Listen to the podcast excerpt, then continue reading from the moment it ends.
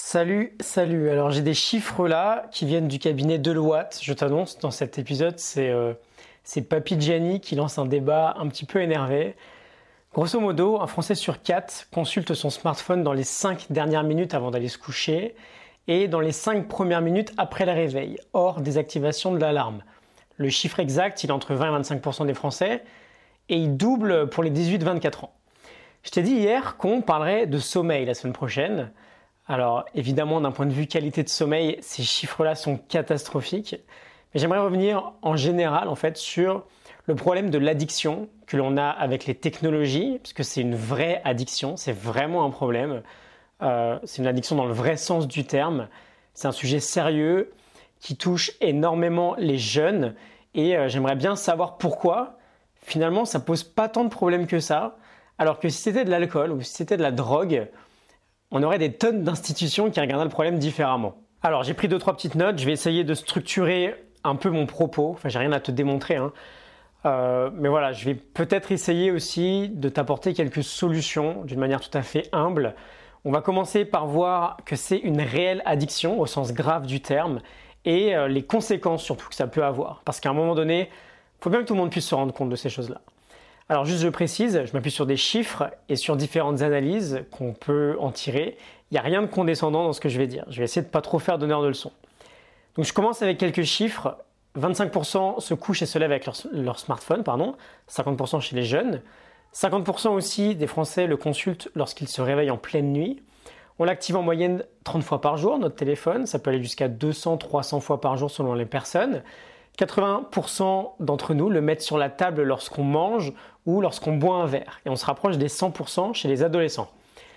Bon, je pense qu'on est d'accord, à la base, le problème, c'est pas le smartphone, c'est pas Facebook, c'est pas Instagram, mais c'est l'intensité. Ça devient un peu n'importe quoi, en fait, et euh, notamment chez les jeunes, la fourchette autour de 20 ans.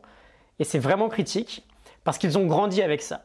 Et euh, Simon Sinek nous dit d'ailleurs qu'aujourd'hui, on a des restrictions d'âge pour tout, mais pas pour les technologies. Et que niveau addiction, c'est comme si on ouvrait un placard à liqueur à un adolescent et qu'on lui disait qu'il peut aller servir quand il voulait, parce qu'il n'y avait aucun problème.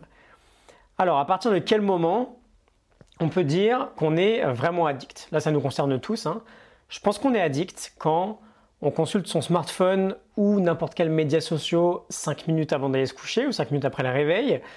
Euh, quand on consulte nos téléphones juste pour voir si on a une notif ou un message, alors qu'a priori on n'a rien reçu, euh, quand c'est complètement inconscient, quoi. Euh, je pense qu'on est addict quand on consulte sans aucune raison première alors qu'on discute avec quelqu'un d'autre. Et je pense qu'on est addict quand on mange avec son téléphone posé sur la table. Et pourquoi on est addict? Parce qu'on attend une récompense, c'est tout à fait chimique. Une notification, un like, un message, ça provoque un shot de dopamine et ça nous fait sentir bien. Euh, c'est cette dopamine-là qui est en question dans les mécanismes d'addiction aux cigarettes, à l'alcool ou à n'importe quelle drogue forte, n'importe quel jeu d'argent. Donc on parle de quelque chose de sérieux. Hein. On attend une récompense, on anticipe en fait le shot de dopamine en avance. Et une addiction sur le long terme, qu'est-ce que ça donne? Je ne pense pas qu'une quelconque addiction puisse avoir une influence positive sur nous. Juste ça crée des problèmes. Et aujourd'hui, de plus en plus, on constate que les relations entre les personnes sont moins intenses. On constate qu'on a du mal à gérer notre temps et notre productivité parce qu'on est très souvent distrait. Et voilà, d'une manière générale, on a une qualité de vie qui baisse et on fait rien. Pourquoi on fait rien? Je trouve ça dingue. Euh, peut-être qu'on ne se rend pas compte, je ne sais pas. Peut-être qu'on n'est pas assez alerté. Je me suis demandé aussi, peut-être qu'on est tous tellement addicts que finalement, ça nous va bien. quoi. Euh, je me dis que si tout le monde fumait la cigarette, bah, ça serait quelque chose de normal, donc on ferait peut-être pas attention à la cigarette. Et c'est peut-être ça le problème qu'on a finalement, c'est que tout le monde est addict, et du coup, bah, ça pose aucun problème. Mais je me demande juste quelle génération on est en train de construire là. Je suis désolé, ça fait un peu coup de gueule du dimanche, mais, quand on a ces chiffres-là devant les yeux, bah, je trouve ça juste un peu chaud, je trouve ça juste un peu grave. Euh, bon, du coup, on fait quoi? Est-ce qu'on ferme les yeux? Est-ce que, comme ça concerne tout le monde, c'est pas très grave? Ou alors est-ce qu'on essaye d'agir? J'ai peut-être deux, trois petits trucs, je les ai notés, à te partager. Euh, avec ma copine, par exemple, j'ai remarqué que de moins en moins, on a notre smartphone avec nous quand on sort. Et si elle ou moi, on doit l'utiliser pour X raisons, j'ai aussi remarqué qu'inconsciemment et automatiquement maintenant, on s'excuse. C'est peut-être déjà un petit peu en avant pour se rendre compte que c'est peut-être pas normal de faire ça devant les autres. On peut peut-être l'éteindre aussi. À partir d'une certaine heure, ça évitera de l'amener dans son lit. Moi, j'avoue, je te dis tout ça, mais je suis addict. Hein. Quand euh, je prends les critères que je t'ai donnés, je suis à fond dedans. Alors évidemment, ça fait plus de deux ans que j'ai pris conscience de tout ça, donc j'ai des petites actions à droite à gauche pour tenter de me soigner, mais c'est pas facile. On va dire à une gamine de 16-17 ans de ranger son smartphone quand elle fait des snaps au resto, c'est pas évident. Euh, dans les réunions de bureau aussi, tous les smartphones sont sur la table. Alors déjà, tu connais sûrement mon avis sur la réunion. Je trouve que ça me regarde, hein, mais que c'est une perte de temps, absolument incroyable. Mais en plus, on est à moitié attentif parce qu'on a le téléphone posé sur la table. Il peut rester dans la poche, il peut rester dans le sac. D'une manière générale, quand on est avec les gens, il peut rester dans la poche, il peut rester dans le sac.